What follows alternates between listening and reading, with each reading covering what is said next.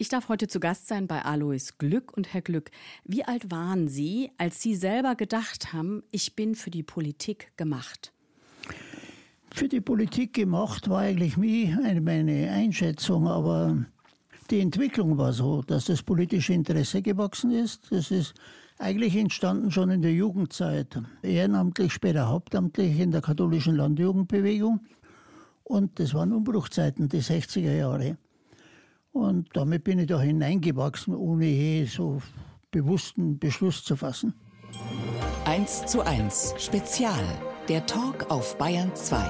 Daniela Arnu im Gespräch mit Alois Glück als Landwirt in den Landtag.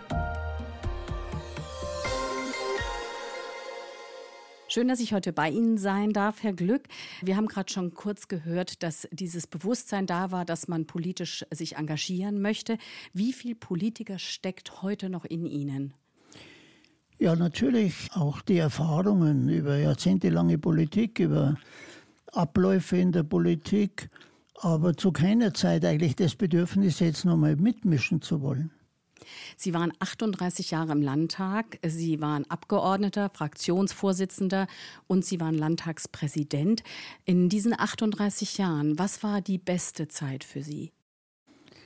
Im Grunde genommen, ja, war eigentlich die meisten Gestaltungsmöglichkeiten waren natürlich in der Rolle des Fraktionsvorsitzenden in einer Zeit, in der die CSU die absolute Mehrheit hatte.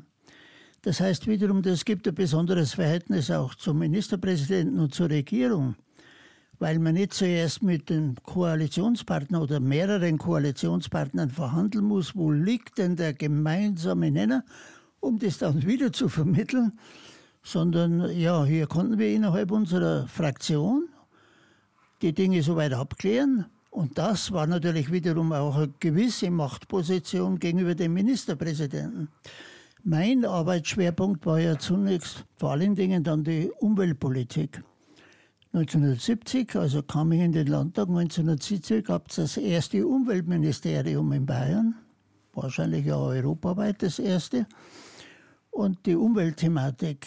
Und für mich ist die Entwicklung im Umweltbereich, der Umweltpolitik, ein exemplarisches Beispiel, wie solche neue Entwicklungen in die Politik kommen. Denn das Neue wird ja nicht in der Politik erfunden, sondern was passiert in gesellschaftlichen Gruppen. Das heißt, Sie haben ja auch mal gesagt, die Politik muss zuhörend sein. Ist sie das zu wenig in diesen Zeiten? Das würde ich jetzt nicht so pauschal behaupten wollen. Wir haben in dieser Zeit natürlich viele andere Mechanismen der Meinungsbildung. Da kommt ja jetzt ja der ganze Faktor Internet dazu. Die ganze Kommunikation ist ja heute völlig andere auch unter mehr Zeitdruck. Und von daher gesehen ist das, insoweit sind da die Zeiten nicht vergleichbar. Damals war es im Wesentlichen der Rundfunk und die Zeitungen. Mhm. Aber hat die Politik oder haben die Medien denn auch eine wichtige Rolle gerade, um diese Spaltung der Gesellschaft, die jetzt unter anderem durch das Internet entsteht und durch Social Media, haben Medien und die Politik da eine spezielle Aufgabe, das wieder einzufangen? Können sie es überhaupt einfangen? Ja, die Politik muss zunächst einmal mit diesen ganz unterschiedlichen Entwicklungen zurechtkommen. Und das war natürlich schon in der 60er, 70er Jahre hinein, dass ja innerhalb des Gesellschaft sich immer wieder was auseinanderentwickelt. Die, die mehr Chancen haben, die anderen, die mit der Dynamik der Veränderungen eh mal unter die Räder kommen. Und was wir halt brauchen, ist, dass wir alle, egal ob wir in der Politik sind, in den Medien, in Verbänden, wo auch immer, dass wir eintreten für eine kultivierte Auseinandersetzung. Nicht die Diffamierung und die Abwertung, sondern die inhaltliche Auseinandersetzung und gegebenenfalls auch so, ja, in der Sache anders, aber bitte nicht so mit so einem Stil, wie da beispielsweise meinetwegen dann angefeindet wird. Aber es ist ja so eine Gratwanderung, die gerade zu beobachten ist in der Politik, auch zwischen jetzt gar nicht unbedingt von diesem Stil unter der Gürtellinie, sondern insgesamt von den populistischen Aussagen. Ne? Also die Menschen scheinen da scheint irgendwie der Populismus zu funktionieren. Und jetzt ist ja die Frage für die Parteien, gehen wir da einen Schritt näher hin zum Populismus oder distanzieren wir uns? Wie sehen Sie das? Der Populismus ist in der Tat eine, ja, ist natürlich eine Versuchung, Aber auf der anderen Seite eine Partei, eine Partei, die für sich ja den Anspruch hat, zu regieren und würde in der Sackgasse rennen, wenn sie nur was die Leute gerne hören und entsprechend vielleicht noch populistisch dazu, der zu ihrem Thema und zu ihrem Stil machen würde. Aber Versuchung ist es natürlich und übrigens eine weltweite Entwicklung. Die Populisten der unterschiedlichsten Kategorien haben ein, kann man ja Beispiele nennen, das geht auch innerhalb von Europa, mal als Beispiel ein Orban oder wenn man die Entwicklung in Polen anschaut. Für mich war ein Schlüsselerlebnis, bei Auslandsreisen plötzlich zu merken, Mensch, wenn man da gefragt hat, egal ob das in asiatischen Raum war oder ich erinnere mich an Gespräche in Moskau und anderswo, und dann sagt er, ja, was wird denn da daraus? Ach, haben die gesagt, das ist eine Frage der Beziehungen. Also es gibt keine unabhängige Gerichtsbarkeit. Das Wichtigste und Wertvollste, was es für die Demokratie gibt, ja geradezu was Voraussetzung für Demokratie ist, sind unabhängige Gerichte. Meinungsfreiheit und unabhängige Gerichte. Große Persönlichkeiten der bayerischen Politik. Im Gespräch auf Bayern 2. Daniela Armuth trifft Alois Glück, engagierter Katholik.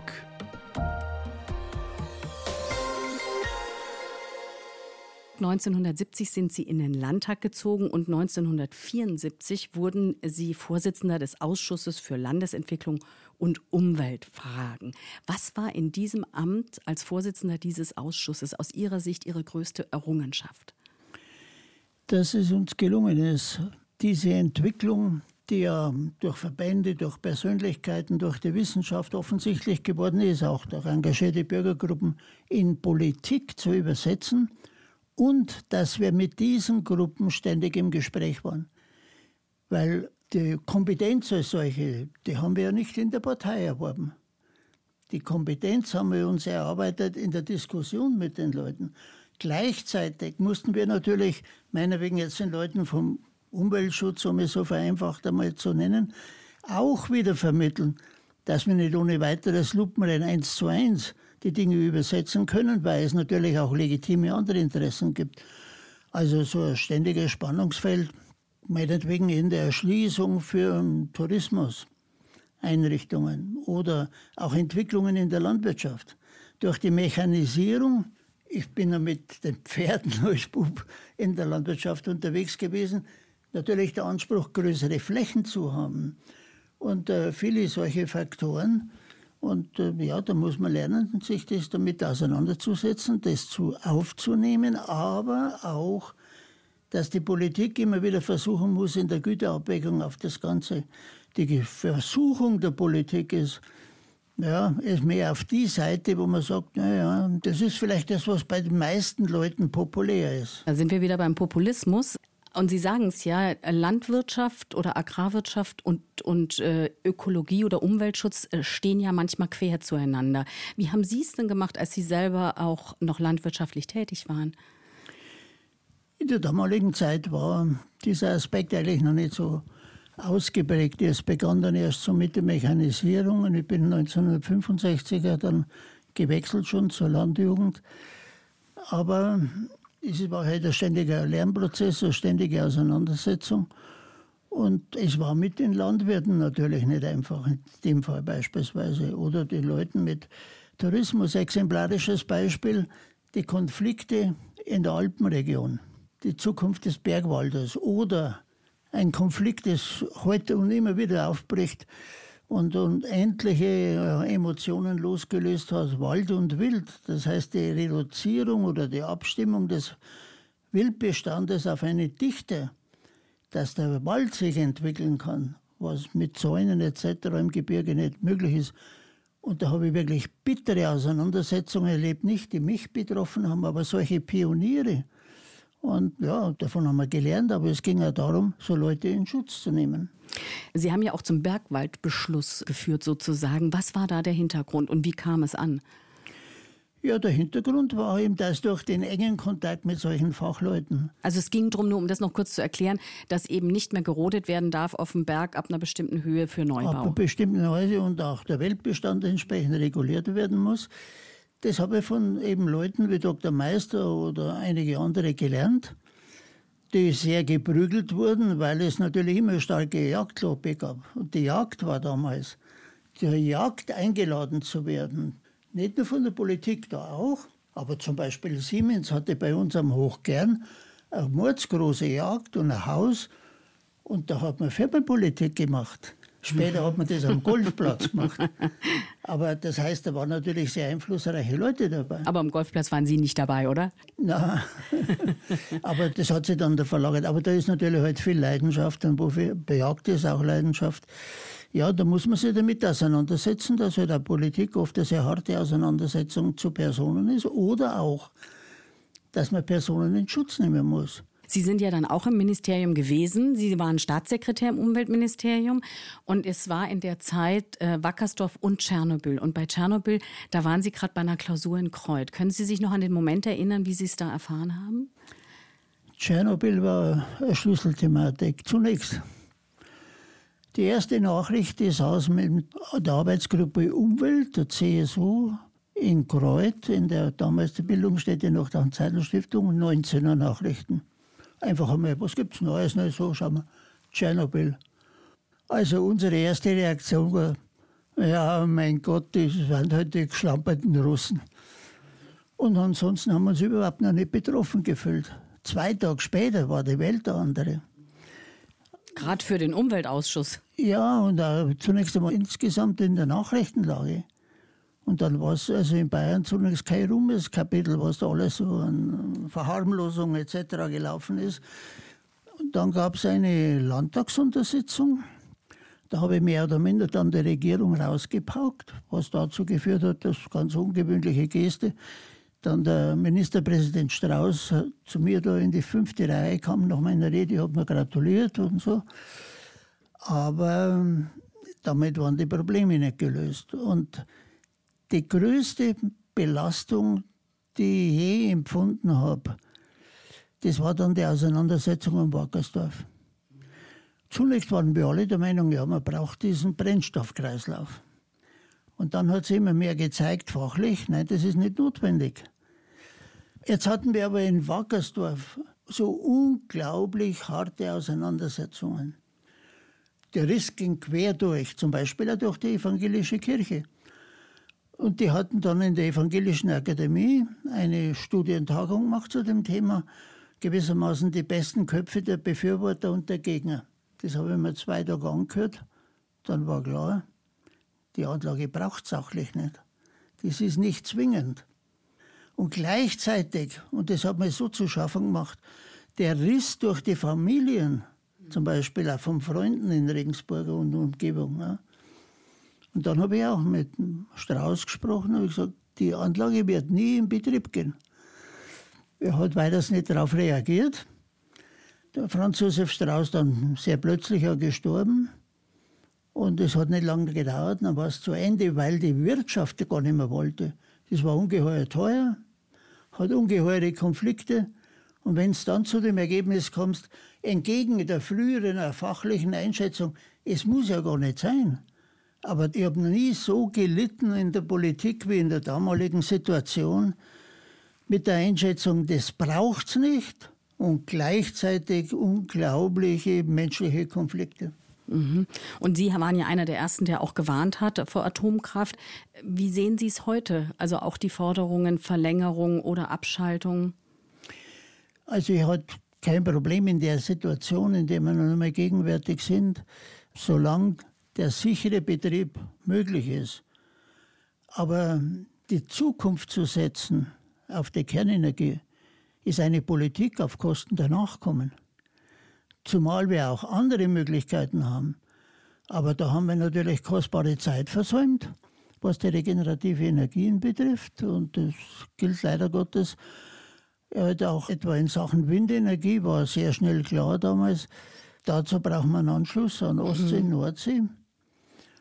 Dann kam aber auf die schlaue Idee, ich will jetzt sogar keine Personen nennen, ja schon, aber die Leitung, die muss als Erdleitung gelegt werden. Und damit war das tot, weil erstens eine Schneise rauf, zweitens nicht finanzierbar. Und so ist es halt leider Gottes, dass wir da einiges an Nachholbedarf haben, was regenerative Energie betrifft. Aber das ist sicher die Zukunft. Sie haben gerade die nachfolgenden Generationen angesprochen, ne, dass wir denen ja auch was schulden. Die werfen ja unserer Generation, ihrer Generation vor, dass wir zu wenig gemacht haben. Wie gut verstehen Sie diese Last Generation oder auch die Fridays for Future Leute? Naja, das steckt ja in dem ganzen Thema ja auch drin, Klimawandel. Also unsere, meine Generation, wir haben bei dem Thema bitter versagt. Wir wissen seit mehr wie 30 Jahren die Realitäten durch die entsprechenden Gutachten. Unter anderem haben wir ja in Potsdam ein international renommiertes Institut, die Frage CO2 etc. etc. Und wir haben es verdrängt, weil es so unmittelbar natürlich noch nicht spürbar war. Heute weiß ja jeder, wir sind in vielen Beziehungen weltweite Schicksalsgemeinschaft geworden, Corona, Pandemie etc., aber in besonderer Weise natürlich auch beim Klima. Und bei uns versuchen immer noch Leute, sich immer wieder rauszumogeln. Naja, aber wie groß ist denn unser Anteil im Vergleich zu China und ähnliche Dinge? Wir müssen unsere Hausaufgaben machen. Und da haben wir leider viel nachzuholen. Aber wir haben Regierungsbeschlüsse, Rio de Janeiro, Paris, also nicht gerade irgendeine Reederei, sondern äh, Beschlüsse. Und man hat trotzdem miteinander keine ernsthafte Klimapolitik betrieben. Sie als Einzelner, als Privatperson, wie achten Sie auf Umwelt? Wie achten Sie darauf, dass der CO2-Fußabdruck von Ihnen nicht zu groß wird? Ja, einfach schon in den persönlichen Lebensgewohnheiten, soweit es einigermaßen geht. Nun ist man heraus natürlich mehr aufs Auto angewiesen, wie wenn ich im öffentlichen Personennahverkehr ganz in der Nähe habe aber halt auch was der eigene Lebensstil betrifft. Und das sind da viele Kleinigkeiten im Alltag, bis alle möglichen Dingen, äh, was man kauft und was man nicht kauft. Und insofern sollten wir halt alle miteinander schauen beim Einkaufen und äh, sonstigen Verhaltensweisen. Ich will jetzt nicht den Leuten absprechen, dass sie in Urlaub reisen. Mhm. Und, aber es gibt viele Möglichkeiten im Alltag, jedenfalls das immer mitzubedenken. Mhm. Haben Sie Hoffnung für die Zukunft oder haben Sie auch manchmal Hoffnungslosigkeit in sich? Es hat zu allen immer wieder Zeiten gegeben, Umbruchzeiten, und wo man dann zunächst oft ja, das vielleicht mehr als äh, bedrückend empfindet. Aber es ist jetzt natürlich in der Tat so, wir leben in einer Zeit, wo wir mit einer Geschwindigkeit, wie sie noch nie da war, bedingt durch die moderne Technik, Kommunikation etc. und weltweit sich die Dinge in einer Dimension verändern, das hat man sich nicht vorstellen können. Und insofern ist es momentan natürlich eine besondere Dichte von Problemstellungen, die man ja, versuchen muss, international auch anzugehen. Da kommt jetzt in die ohnehin schon schwierige Konstellation natürlich jetzt als Faktor rein. Und mit dem Faktor ist die Energiefrage ja sehr verschärft worden. Der Krieg von Russland äh, gegen die Ukraine. Und jetzt merken wir zum Beispiel wieder im Zusammenhang mit der Frage Nahrungsmittelversorgung, an dem Beispiel konkret im Zusammenhang mit Getreideexporte, wie sehr die armen Länder auch davon abhängen, was sich jetzt in diesen ganzen Entwicklungen tut und das dann sofort versucht wird zu erpressen. Eins zu eins der Talk auf Bayern 2 und wir sind heute bei Alois Glück daheim in Hörzing, seit 83 Jahren Ihr Zuhause, Herr Glück. Was ist hier eigentlich in der Umgebung Ihr Lieblingsort? Gibt es sowas wie ein Lieblingsort noch rund um Ihr Haus, rund um den alten Hof schräg gegenüber? Also hier im Ort eigentlich weniger. Ja, gut, der Traun entlang einen Spaziergang machen. Der große Vorteil von dem Standort ist, wobei wir ja längere Zeit in der Nähe von München gewohnt haben und äh, bei Dachau, das ist die Nähe der Berge. Jetzt ist es noch so, dass mir alle möglichen Leute fragen, ja, und warst du in die Berge? Da habe ich den Eindruck, dass ich ständig nur in die Berge war. Aber man muss ich leider feststellen, die Berge werden immer höher. Die werden immer höher. Und äh, das ist mit 83 ja. Jahren natürlich so nicht mehr das Thema. Aber ich war natürlich sehr, sehr gerne in den Bergen unterwegs und das war einfacher zum Abschalten. Das Gehen, die Landschaft, und äh, alles, was da so dazugehört. Und, äh und hier im Ort selber, die Kindheit auf dem Bauernhof, war das eine freie Kindheit oder mussten Sie schon sehr, sehr früh selber anfangen mitzuhelfen? Ja, freie Kindheit kann man jetzt in dem Sinne nicht sagen. Mein Vater ist 1944 in Frankreich im Krieg ums Leben gekommen. Das heißt, Sie haben gar keine Erinnerung mehr an ihn wahrscheinlich? Ich habe praktisch keine Erinnerung an ihn. Und dann jahrelang gab es keine Nachricht von ihm. Für mich war übrigens eines der bewegendsten Momente, als ich ja wieder mal in dem dann Kriegsgräberfriedhof in La Camp in der Normandie war. Und dann war ja, ja eine Gedenkveranstaltung, Jubiläumsveranstaltung ist ein schlechter Begriff dafür. Und ich habe da im Auftrag von deutschen Organisationen Gedenkrede gehalten. Und dann kommen bei dieser Veranstaltung deutsche und französische Veteranen mit ihren Fahnen gemeinsam, gemeinsam auf diesen Friedhof. Und das war einfach ein bildlich und emotional ein Erlebnis, wie sich Europa verändert hat, wie sich das Zusammenleben verändert hat. Eine große historische Leistung der Pioniergeneration, Adenauer, Schumann etc., das war ja auch nicht der Selbstläufer, sondern Leute, die den Mut hatten, die notwendigen äh, Konsequenzen daraus zu ziehen. Ja, hier am Hof, ich kenne das natürlich noch mit den Pferden, der erste Schlepper, Mhm. Und äh, was da alles und als Buch beim Mähen mit den Pferden. Mit 17 haben Sie den Hof übernommen. Sie haben ja gesagt, äh, der Vater ist früh gestorben und dann haben Sie eben in Ihrer Jugend schon den Hof übernommen. Haben Sie das freiwillig gemacht oder gab es einfach keine andere Wahl? Ja, es war einfach naheliegend. Ich, meine, äh, ich habe mir jetzt nicht rechtlich übernommen, ich habe halt die Betriebsleitung übernehmen müssen, natürlich die ganze Arbeit, die körperlich damals noch, war noch nicht so mechanisiert dafür notwendig war. Hab dann, ja, Sie sind halt so ausgebildeter ist. Landwirt? Ja, ne? ja. dann kam man die erste Mac-Maschinen. Äh, ähm, zunächst einmal, weil ich dann schon immer mit bei der Landjugend und so abends unterwegs war, war immer die Gefahr, dass ich beim Mecken bei den Kühen wieder einschlafe, weil es so schön warm ist. Und dann kam aber die erste Melkmaschine. Aber den ersten Melkkurs, den ich durch mitgemacht habe, ich weiß die Jahreszahl nicht mehr genau, ich schätze, das wird wahrscheinlich 1957, 56 gewesen. Da gab es da gar keine Melkmaschine. Und das, dann kam halt später die Melkmaschine und dann später die, natürlich die Dynamik der Entwicklung in der Landwirtschaft. Ich meine, das sind jetzt heute ein Nebenerwerbsbetrieb von der Größenordnung her. Heute haben wir ganz andere Dimensionen. Ne? Wenn man Landwirt ist, dann kann man ja und zehn Kühe hat, nicht so einfach in Urlaub fahren. Also man ist ja eigentlich immer gebunden, sieben Tage die Woche. Hat Ihnen das gefehlt? Mein Gott, das war einfach die Normalität. Aber Sie haben ja vielleicht mitbekommen, dass andere, gerade wenn jetzt hier in der Umgebung tatsächlich Leute bei Siemens gearbeitet haben, die hatten Wochenende, die hatten Urlaub. Ja gut, aber ja, natürlich hat man das gesehen, aber auf der anderen Seite, mein Gott, das war für alle in der Landwirtschaft so. Ne? Und äh, ich meine, viele andere haben auch, die haben auch nicht nur 40 Stunden gearbeitet. Was hatten Sie denn dann so mit 20 für eine Vorstellung davon, wie Ihr Leben aussehen soll? Ja, mein Gott, ich hatte da zunächst ja keine Lebensplanung. Das hat sich so entwickelt, dass dann durch meine ehrenamtliche Tätigkeit, dann ging es um ein. Kommen wir gleich noch drauf, ne? katholische Landjugend. Landjugend. Katholische Landjugend. Und äh, zuerst Kreisebene, dann Diözesanebene, Diözesanvorsitzender München-Freising. Und dann halt bei den Landesversammlungen und anscheinend bin ich da wieder aufgefallen. Ja. Jedenfalls kam dann die Anfrage, als äh, Landessekretär da nach München zu gehen. Und somit hat sich dann die Welt ein bisschen geöffnet für Sie. Wo haben Sie denn Ihre Frau kennengelernt? In der, meine Frau ich in der Landjugend kennengelernt. Sie war Referentin, also hauptamtliche Referentin dann in der Diözese Passau. Und kennengelernt haben wir uns bei Landesversammlungen. Äh, da hat die noch nicht geahnt, dass sie einen Politiker heiratet. Das hast du mal gesagt.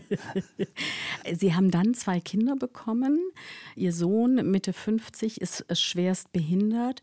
Wie hat das nochmal Ihr Leben komplett über den Haufen geworfen? Ja, das war halt natürlich auch, ich bin nicht so komplett über den Haufen geworfen. Vielleicht muss man ganz kurz dazu erklären, der kam gesund auf die Welt und es gab dann ja. Dinge, die, die, die dazu geführt haben. Ne? Der Thomas, wir haben damals in der Dachauer Gegend gewohnt und ich komme gesund auf die Welt und dann hat sich ähm, ja, so Also äh, eine besondere Problematik, die ich nicht auswälzen will durch das Verhalten eines Arztes, der leichtfertig in eine Situation hineingeimpft hat, wo meine Frau schon gesagt hat, Herr Doktor, da kann man doch nicht, äh, nein, das macht jetzt nichts, machen wir gleich die zweite Vierfachimpfung. Und von daher gab es zunächst einmal einfach eine Entwicklungsverzögerung, dann die Hoffnung und auch die, wie soll ich sagen, auf die Vertröstung von anderen, naja, ist halt ein Spätentwickler und wie das so geht und mit der Zeit hat sich dann herausgestellt, ja, das ähm, ist leider ein Prozess, der weitergegangen ist. Und dann immer stärkere Einschränkungen und dann später äh, Sprachzentrum geschädigt. Also der Thomas kann sich ähm, verbal nicht mitteilen. Er versteht sehr viel, so wie man sagt, Thomas, jetzt machen wir dies oder jenes, aber er kann sich zum Beispiel nicht mitteilen, wenn er wo einen Schmerz hat, etc. Und ähm, was die Sache oder die Situationen oft nicht so schwieriger gemacht haben, er ist dann erblindet durch eine Krankheit wiederum, die Renititis pigmentosa nennt sie das. Das Auge hat sich immer mehr geschlossen. Und das ist insofern oft immer wieder Risikofaktor durch Stürze, hat er mehrmals solche Situationen. Er war dann zunächst einmal in einer Einrichtung, so im beginnenden Einschulalter, hier in Dranreuth und dann äh, später in der Behindertenwerkstatt und bei, den, bei einfacheren Tätigkeiten. Und äh, eben mit fortschreitender Erblindung ging es dann immer, da kamen auch die ersten Stürze. Und, das heißt, äh, der fällt hin, weil er nicht sieht, wenn irgendwo eine Hürde ist. Weil er ist, nicht mehr ne? sieht dann. Mhm. Und ähm, ja, in der Summe halt jetzt mehrere Behinderungen, die dazu führen, er ist jetzt in einer Gruppe von mehrfach Schwerstbehinderten in einer Einrichtung der Lebenshilfe hier in der Nähe. Und er ist jedes zweite Wochenende bei uns. Manche Familien fallen ja sozusagen auseinander mit so einer Last. Wie haben Sie zusammengehalten? Was hat Ihnen geholfen als Familie? Ja, es war einfach ganz selbstverständlich eine gemeinsame Aufgabe. Aber gerade in den Zeiten, wo ich viel unterwegs war, ist halt doch die Hauptlast bei meiner Frau gewesen. Wie war das insgesamt? Also Politik und Familie geht ja eigentlich nicht so gut zusammen. Ja, ist natürlich eine besondere Situation, aber Jetzt muss ich wieder sagen, für viele Fernpendler war die Situation auch nicht anders. 1 zu 1, der Talk auf Bayern 2, Spezial. Daniela Arnu im Gespräch mit Alois Glück, 38 Jahre Bayerischer Landtag. Herr Glück, wann war Ihre erste Begegnung mit dem Glauben, so Ihre erste bewusste? Also wann hat möglicherweise auch Gott zum ersten Mal zu Ihnen gesprochen? ja, die erste bewusste Begegnung mit dem Glauben, da wächst man heute halt und so war es damals ganz selbstverständlich mit hinein, weil eigentlich der Lebensrhythmus in so einer Gegend noch sehr geprägt war, einfach von der Kirche und der Gottesdienst und alles was so. Ja, die Kirche und Gesellschaft einfach ganz stark miteinander verbunden war. Das heißt jeden Sonntag in die Kirche? Das, ja, nicht nur dieses, sondern so ganz selbstverständlich, aber quasi die Traditionen die davon geprägt waren. Was wir heute erleben, ist der Abschied von der Volkskirche, der klassischen Volkskirche. Aber das war damals der Sonntagsgottesdienst die Normalität. Da hat man eine Menge Leute getroffen, hat sich ausgetauscht etc. Dann war ich Ministrant und was da halt so alles in, in dem Bereich war. Es hat sich dann schon bewusst ein Stück verändert, weil man sich mehr mit Fragen des Glaubens auseinandergesetzt hat. Und in der, dieser frühen Phase war das ja nicht so, sondern man hat Katechismus und Religionsunterricht gehabt. Das war dann schon in der Landjugend. Auch was Entwicklungen betrifft oder Glaubensverständnis. Wir haben das erstmal hat man gelernt, sich mit Bibeltexten auseinanderzusetzen und vielleicht Hintergründe, Zusammenhänge, wie das entsteht. Ja, ist einfach ein Entwicklungsprozess, ein individueller Entwicklungsprozess. Für mein Glaubensverständnis ist ganz elementar geworden eine Formulierung, die man dem jüdischen Philosophen Martin Buber zuschreibt. Gott spricht zu den Menschen durch die Ereignisse und Menschen, die er ihm in den Weg schickt. Das heißt also, das ist nicht irgendein abstrakter Vorgang und sich halt dann damit auseinanderzusetzen. Ne? Dann die kirchlichen Fragen, die haben natürlich schon einmal eine andere Dimension bekommen, wo man uns halt auch kritischer, also in der Landjugend. Und dann war ich dann im Zentralkomitee der deutschen Katholiken lange Zeit. Und da haben wir dann begonnen, uns durchaus kritisch auseinanderzusetzen mit bestimmten Entwicklungen. Ein klassisches Beispiel dafür ist die ganze Debatte, die wir dann ja mit Rom vor allen Dingen hatten, über die schwangeren Konfliktberatung und das Engagement in kirchlicher Trägerschaft. Und das, ähm, ja, da geht es eben um die Beratungen, ne? Ja, ja, gegen die Beratung und in einer solchen Trägerschaft. Und das waren Ach Gott, ich habe noch hinten zwölf Aktenordner über die Auseinandersetzung in dem Bereich, wo wir gerade überlegen, wo wir das archivieren. Und habe da ja auch viele nicht gute Erinnerungen an die Gespräche mit Kardinal Ratzinger als damaliger Präfekt, also Leiter der Glaubenskongregation. Ja, es ist ja auch so, dass in den letzten Jahren noch mal viel aufgeschlagen ist. Es geht um Missbrauch und es geht auch um den Umgang mit dem Missbrauch. Haben Sie da manchmal schon drüber nachgedacht, ob das eigentlich noch Ihre Kirche ist oder ob Sie sich davon vielleicht auch lösen wollen? Ja, ich bin im November 2009 gewählt worden als Präsident Zentralkomitee, weil der Kandidat, den wir eigentlich hatten und der sehr gut war, von Seiten der Bischöfe, da war Zustimmung vom Leitungsgremium der Bischöfe notwendig, da blockiert worden ist. Also dann mit einigen hin und her und sonst was. Und dann haben wir, die Bischöfe wollten nicht mehr unbedingt einen öffentlichen Konflikt, weil er einen ziemlichen Bekanntheitsgrad hatte. Und dann November 2009 und im Januar 2010 hat der Pater Mertes offengelegt, was am Canisius Kolleg, also eine Internatsschule in Berlin, getragen von den Jesuiten, in der Realität alles passiert ist. Und das war natürlich dann wie eine Lawine. Mhm. Aber da nochmal die Nachfrage. Haben Sie da nicht auch langsam an Ihrem Glauben selber gezweifelt? Nein, weil das ist nicht eine Frage des Glaubens, es ist gegebenenfalls eine Frage der Zugehörigkeit. Ja, natürlich eine Frage einer Auseinandersetzung der Kirche, aber das heißt da wiederum auch nicht der Generalisierung, das ist die Kirche, ne?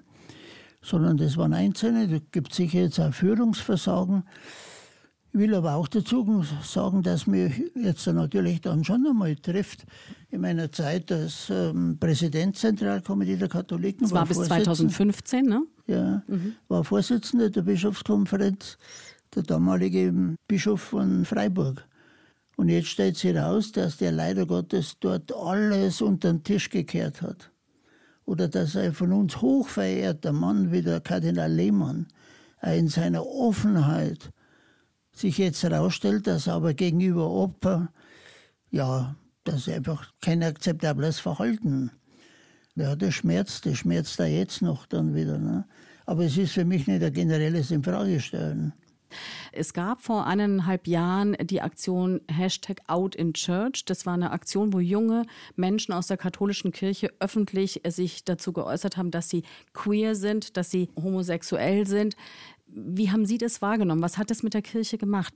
Ja, ich halte es ganz für, für, wichtig und wertvoll, dass da nicht mehr was verdrückt wird und vielleicht nur gemauschelt wird oder heimlich geredet wird, sondern ich halte es für ganz wertvoll. Dass die einen den Mut hatten und dass das heute auch so möglich ist und nicht wieder aufs Neue ausgegrenzt wird. Natürlich wird es immer Leute geben, die das für für mich war auch in dem Fall wieder ganz bedeutsam, dass ich in zwei befreundeten Familien konkret erlebt habe, dass da jeweils zwei Söhne, wenn ich mich recht erinnere, eben auch so veranlagt waren. Und einfach, dann wird es Normalität. Ist ja auch interessant, dass Sie sagen, veranlagt waren, ist ja auch immer so eine Formulierung. Ne? Also die Generation wünscht sich ja, dass man es gar nicht mehr so formuliert, sondern einfach sagt, die einfach. Ja, ähm, aber damals einfach ja. mal zunächst so genau. wahrgenommen worden ist. Mhm. Ich meine, ich erinnere mich an Debatten am Rande vor dem Katholikentag, wo die natürlich äh, manche dann, nein, das ist nur eine Frage, das kann man medizinisch beeinflussen und sonst so etwas aus einem bestimmten Spektrum der Kirche. Aber das ist ausgestanden. Mhm. Große Persönlichkeiten der bayerischen Politik. Zu Gast bei Daniela Arnu. Alois Glück, wandelnder Vermittlungsausschuss. Ja, Herr Glück, Sie sind ein Vermittler. Sie werden immer wieder so genannt. Was glauben Sie, was ist in Ihnen oder an Ihnen, dass Sie diese Fähigkeit haben, gut vermitteln zu können? Hatten Sie die schon immer? Ich glaube, es gibt da ein Schlüsselerlebnis. Ich habe mich persönlich sehr früh, wie das eigentlich im Einzelnen kommen kann, ich gar nicht mehr so sagen, aber mit Themen wie persönliches Arbeitsmanagement, Arbeitsmethodik und solchen Dingen befasst. Da stehen eine Reihe von Büchern da. Vielleicht noch mal kurz, wir sitzen im Büro von Herrn Glück hier und es sind viele, viele Bücher hier. Interessanterweise ja von zwei Jesuiten stark beeinflusst in dem Bereich, die in diesem Bereich Sektor noch mit tätig waren, Prägung, Führungskräfte. Und es gibt, glaube ich, ein Schlüsselerlebnis, weil mir das immer wieder sofort präsent ist.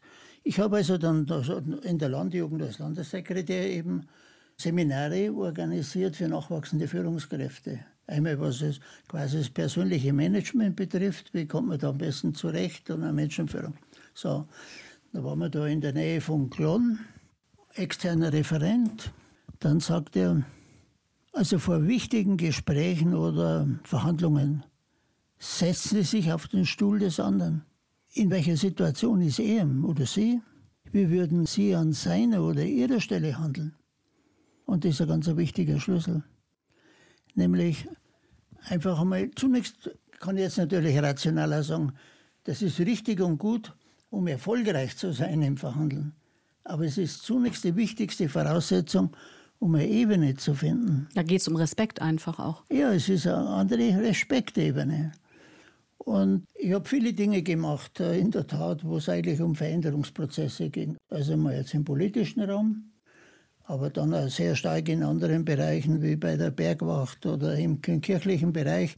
Das ist ja nicht so, dass das von selbst und konfliktfrei passiert. Ne? Und dann eine zweite Bemerkung, die auch ganz wichtig ist. Wir sind, bin ich damals mit dem Führungskreis, ich war ja offiziell dann nicht in Rolle, aber die Zentralkomitee der Katholiken hatte einen Kontakt zum Club der Intelligenz in Krakau. Das war also alles noch kommunistische Zeit. Mhm.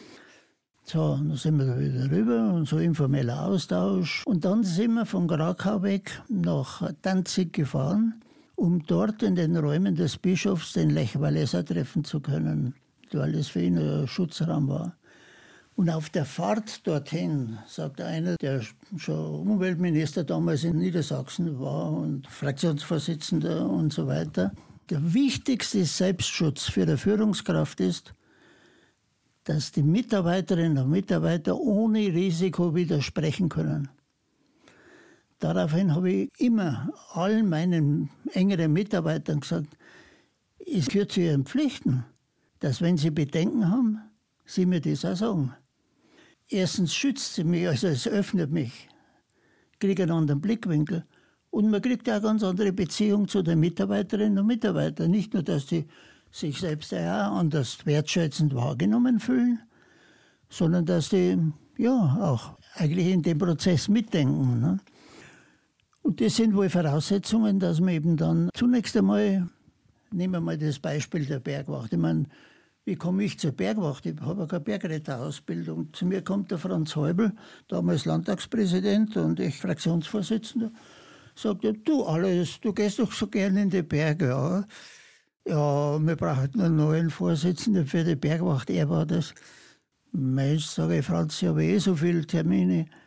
Das ist, ist nicht viel. da hat er gelogen. Zweimal im Jahr. Gell. Ja, von wegen. War da natürlich anders. Aber es war damals für die Bergwacht eine Schlüsselzeit, weil nämlich die Luftrettung kam. Und wenn die Bergwacht damals nicht selbst die Voraussetzungen geschaffen hat, das war ein langer Prozess bis hin dann zu dem Zentrum in Bad Hölz. Das nach Muss man vielleicht kurz sagen, haben Sie eben initiiert? Da gibt es so ein Zentrum, ich habe mir das mal angeschaut, so eine riesen Halle, wo Hubschrauberrettung sozusagen ja, ja. ausprobiert wird. Da. Ja, ja, das kann alles, muss in der Halle vorher trainiert werden. Man hat mit vielen Facetten, die da reingespielt haben. Aber hat es natürlich auch viele gegeben, okay, das braucht so nicht und so weiter, wie das halt so ist. Ne? Und in den Situationen ist auch wichtig, dass man halt einfach in Gesprächssituationen kommt, dass man den Dialog untereinander, und so ist natürlich jetzt in anderen Bereichen auch gewesen. Das ist so quasi ja, verhandelnder Vermittlungsausschuss. Aber das ist so eine Ausgehend eben von dieser Erkenntnis, den anderen ernst zu nehmen, seine Situation ernst zu nehmen. Und es ist nicht nur, das würden die Menschen spüren, nicht nur aus taktischen Gründen, weil ich damit erfolgreicher bin, Aber sondern das ist mein eigener Lernprozess. Ich lerne ja dabei, weil wenn man in ein Klima kommt, wo alle miteinander ringen, sich austauschen und wo du plötzlich merkst, aha, so blöd ist das auch nicht, was der sagt, das habe ich aber auch anders gesehen und so Das setzt voraus, dass sie einfach in eine solche Gesprächssituation kommt. Andererseits muss man dann aber auch Führung wahrnehmen, nicht? weil ich kann ja nicht ewig belabern und moderieren, sondern am Schluss muss man sagen, so, also steigt die Akzeptanz derer, die dann vielleicht in der Minderheit bleiben, wenn es vorher eben wirklich einen ernsthaften Austausch gegeben hat. Das heißt aber auch, Sie haben vorhin auch das Wort Konflikt genannt. Am Ende muss man entscheiden und man muss auch Konflikte erstmal aushalten, um überhaupt in die Situation ja, zu kommen. Und nicht eine Entscheidung treffen, um den Konflikt gar nicht erst aufkommen zu lassen. Wenn Sie das so schildern, das klingt sehr überzeugend, das wird, glaube ich, auch heute in allen Führungsebenen so gelehrt. Haben Sie auch in Ihrem Umfeld in der Politik erlebt, dass andere genauso wie Sie agiert haben, dass Sie zugehört haben, dass Sie tatsächlich bereit waren, ins Gespräch zu gehen? Oder waren Sie da eher ein Einzelfall? Nein, das ist bestimmt kein Einzelfall. Es ist halt nur so, es ist wichtig, dass man, wenn man die Möglichkeit hat in der Führungsverantwortung, aber die habe ich eigentlich auch, wenn ich Mitglied in einem Gremium bin und sage, Mensch, jetzt gibt es mir Obacht, wir müssten doch einmal über Folgendes reden. Und wenn vielleicht einer aus der Gruppe oder eine gleich wieder, nein, Moment, da muss ich nicht einmal einen Vorsitz haben. Kann ich auch sagen, langsam, das interessiert mich jetzt, was der sagt oder was sie sagt. Ne? Dafür kann man eigentlich immer aktiv sein. Das heißt, Sie haben als wandelnder Vermittlungsausschuss auch wirklich viel bewegt in Ihrem Leben. Wenn Sie so zurückblicken auf Ihre letzten 83 Jahre, sind Sie mit sich selber zufrieden? Also wenn ich zurückblicke, stelle ich selbst immer wieder mit Überraschung fest, was ich alles gemacht habe. Und gerade so in der Archive. Und ja, von daher gesehen kann ich nur dankbar sein, was ich alles erleben durfte, was ich alles in Erfahrungen gesammelt habe, was ich ja interessante, wertvolle Menschen kennengelernt habe und natürlich auch gelernt habe, dann zu sehen, dass ich falsch gelegen bin oder dass ich Dinge falsch eingeschätzt habe. Wenn ich jetzt so im Aufräumen von den vielen Unterlagen da so durchschaue, denke ich mir manchmal, ah, da warst du aber auch nicht ganz schlau und sonst etwas. Aber es sind halt Lernprozesse. Wo man zum Lernprozess nicht bereit ist, kann man nur rechthaberisch in die Ecke gehen. Ich sage ganz herzlichen Dank, Herr Glück, dass ich heute bei Ihnen sein durfte, dass Sie mir Ihre Zeit geschenkt haben und mit mir Ihr Arbeitszimmer geteilt haben. Vielen, vielen herzlichen Dank, Herr Glück. Gerne, danke auch. Diese Sendung und alle anderen Gespräche in dieser Spezialreihe zu Größen der Politik finden Sie in der ARD Audiothek und überall, wo es Podcasts gibt. Dort zu finden ist auch ein neuer Podcast des BR mit dem Titel Immer diese Bayern. Es geht um Menschen in Bayern und darum, wie die Bayern immer gern auch mal ihren eigenen Weg gehen.